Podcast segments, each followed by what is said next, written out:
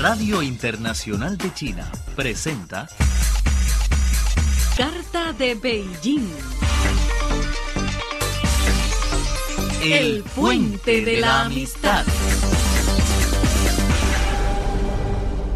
Hola amigos de Carta de Beijing. Desde la capital de China les saluda Carelis Cusidó en nombre de todos los integrantes del Departamento de Español de Radio Internacional de China. Hola queridos amigos, gracias por sintonizarnos. Soy Mónica Chunfe y es un placer reencontrarme con ustedes. En el espacio de hoy hablaremos sobre las características que distinguen a las madres chinas según una reciente encuesta realizada por la famosa red social china Weibo. En instantes atenderemos los mensajes que nos han llegado esta semana, ya sea a través del correo electrónico spa.cri.com.cn, del correo convencional o de las redes sociales. Todo ello en compañía de nuestra colega Malea Sunchen. Somos Carta de Beijing. El puente de la amistad. Amistad, afecto, Intercambio, comunicación. mensajes. Queridos amigos, vamos ahora con uno de los momentos más esperados aquí en Carta de Beijing. A mi lado, mi colega María Songchen. Hola, María. Hola, Calelis. ¿Qué tal, amigos? Es un placer reencontrarme con ustedes.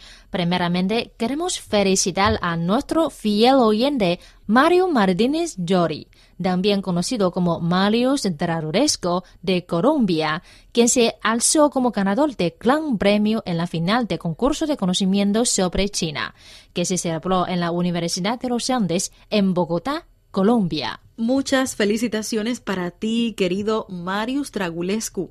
En nuestros perfiles en Weibo y Facebook publicamos muchas fotos sobre el certamen. Les invitamos a todos a verlas y comentarlas. Nuestro amigo colombiano John Freddy Castrillón participó en la ceremonia final de selección y premiación del concurso y nos envió este audio. Muy bien. Bueno, el momento más esperado por fin llegó. Ya tenemos todos los resultados del ranking de todos los concursantes de hoy, que todos son excelentes, pero ahora vamos a compartir los reclamos. Primero vamos a invitar a la eh, directora china del Instituto Confucio de la Universidad de los Andes, la señora Jiang Huijing, para que nos entregue el premio de segundo lugar. Por favor, va pasando al frente. Maribel Morales.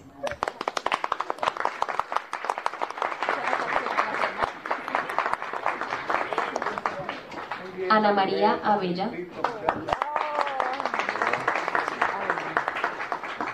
César Augusto Cuellar.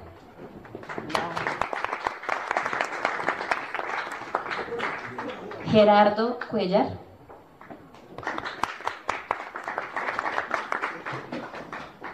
Bayardo Ariza.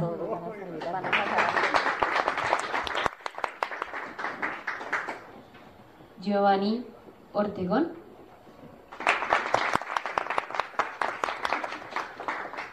Y Lady Castaño.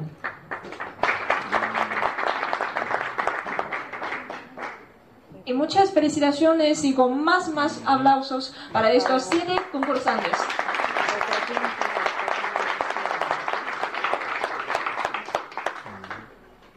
Viva la República Popular China.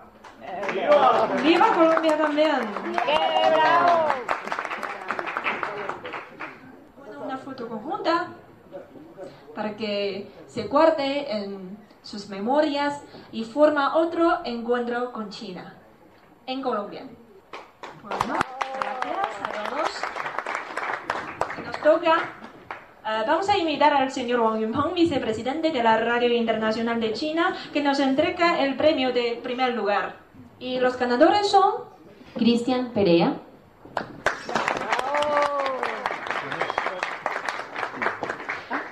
Y David Castrillón.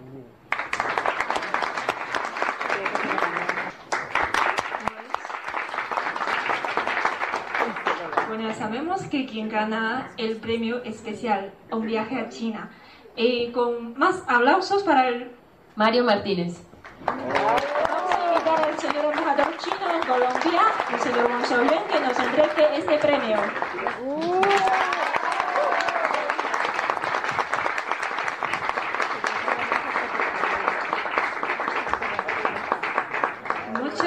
Felicitaciones. Mario, que te acompañe la tía. Muchísimas gracias, es un sueño hecho realidad de tantos años y hoy sé que al final llegamos de arriba. Gracias.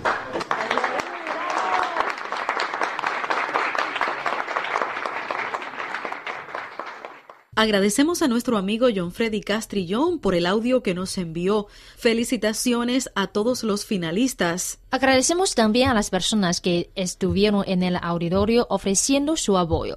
En el evento estuvieron presentes el señor embajador de China en Colombia, Wang Xiaoyuan, el presidente de la Asociación de Amistad Colombia-China, el subdirector general de la radio, Wang Yunpeng, nuestra subdirectora del Departamento Español, Esperanza Leona, el colega Fernando Sun Yu, corresponsal actual en Argentina, así como Jimena Li Yu, que fue la moderadora del evento. Nuestro amigo colombiano John Freddy Castrillón nos envió un correo electrónico en el que nos comenta. El evento estuvo marcado por momentos muy gratos. Pienso que tanto los 10 finalistas como los asistentes en el auditorio disfrutamos y sufrimos a su lado con cada una de las preguntas, pero también tuvimos momentos muy alegres y coloridos, enmarcados por el buen humor y las demostraciones artísticas de los participantes, que no solo sorprendieron, también les permitió expresar su talento y su amor por esta nación milenaria, y a su vez fueron estas presentaciones las que permitieron que los jurados tomaran la decisión más acertada. Y John Freddy nos sigue comentando sobre la jornada del concurso en Colombia. Muchos de los participantes nos ofrecieron sus presentaciones, cantaron canciones en chino, hablaron en bandalín, algunos con fluidez, otros con algunas palabras mal pronunciadas, pero igualmente valiosas y aceldadas. Aunque apoyaba, por supuesto, a los dos finalistas de mi ciudad que viajaron hasta Bogotá. También había una persona entre ellos que admiraba mucho y que sin duda alguna merecía ser el ganador de este certamen. Su ejemplo y su perseverancia, pese a las adversidades y tantos momentos difíciles, son una digna demostración de que, sin importar cuántos obstáculos se presenten, jamás debemos rendirnos en la búsqueda de nuestros sueños. Por eso, debo y quiero felicitar públicamente a través de los micrófonos de la radio a nuestro gran amigo fiel oyente y actual monitor en Colombia, Mario Maldines, también conocido como Marius Drarulesco, el gran ganador del concurso de conocimientos sobre China, organizado en Colombia. Sus respuestas aceleradas y sus presentaciones, que incluyen una autopresentación de su vida, fueron todas merecedores del gran premio. Su esfuerzo se notó, incluso en sus palabras en chino, aunque su pronunciación no era la adecuada. Muchísimas gracias, John Freddy, por compartir con toda la audiencia de Radio Internacional de China en español estos detalles sobre el concurso. Ya podemos tener una idea de cómo transcurrió todo. Felicitamos nuevamente al amigo colombiano Mario Martínez por este premio, o Marius Dragulescu, como todos le conocemos. Esperamos que disfrute al máximo su próximo viaje por China. Aquí le vamos a esperar. Sigue adelante, Carta de Beijing. El encuentro de la radio y sus amigos. La cita con los mensajes y mucho más.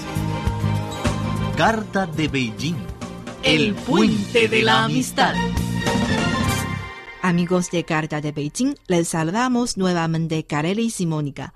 Muchas veces sucede que en una familia, en comparación con los padres, las madres influyen más en la vida de los niños.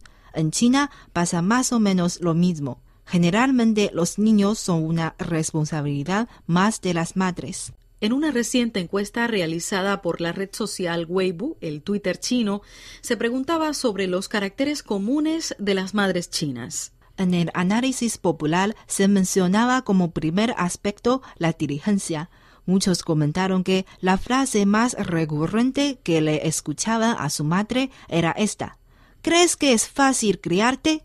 Lo que nos da una idea de cómo las propias madres perciben y aceptan esta tarea. Claro, y esa frase está relacionada sobre todo con ese pesado rol en el hogar que aún siguen ocupando muchas madres, comprar alimentos, cocinar, acompañar al niño a la escuela, ayudarle a hacer los deberes, entre muchas otras tareas que pudieran y deberían estar más repartidas entre padres y madres, pero que no siempre sucede así. El espíritu de dedicación es la segunda característica de las madres chinas que más se menciona en la encuesta de Weibo, la famosa red social china. Muchas madres chinas afirman que después de tener un hijo parece que han perdido su propia vida. Todos los días el centro de gravedad gira alrededor de sus hijos y les va quedando menos tiempo para ella misma, los amigos e incluso el marido. Algunas madres llegan a renunciar a su trabajo para criar mejor a su hijo. Claro, eso sucede sobre todo cuando hay una mayor solvencia económica en el hogar o el niño ha nacido con problemas. Sin embargo, en cualquier caso, ello constituye una opción personal. La tercera característica que se adjudica a una madre china es ser protectora, ellas temen que los niños puedan resultar dañados y casi nunca les permiten realizar ninguna actividad sin supervisión. Quizás haya incluso un poco de sobreprotección por parte de las madres chinas.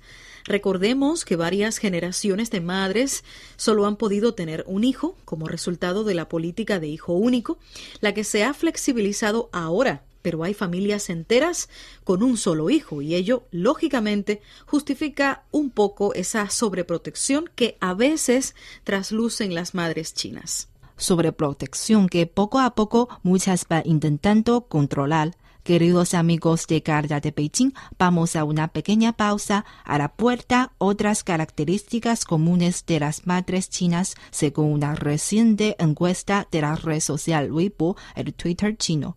Ahora les dejamos con música. No se vayan.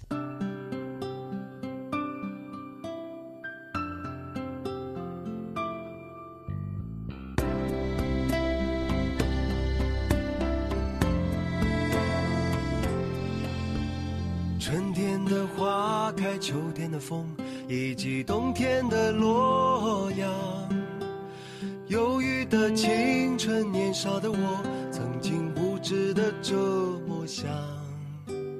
风车在四季轮回的歌里，它甜甜的流转。风花雪月的诗句里，我在年年的成长。流水它带走光阴的故事，改变了一个人。就在那多愁善感而初次等待的青春。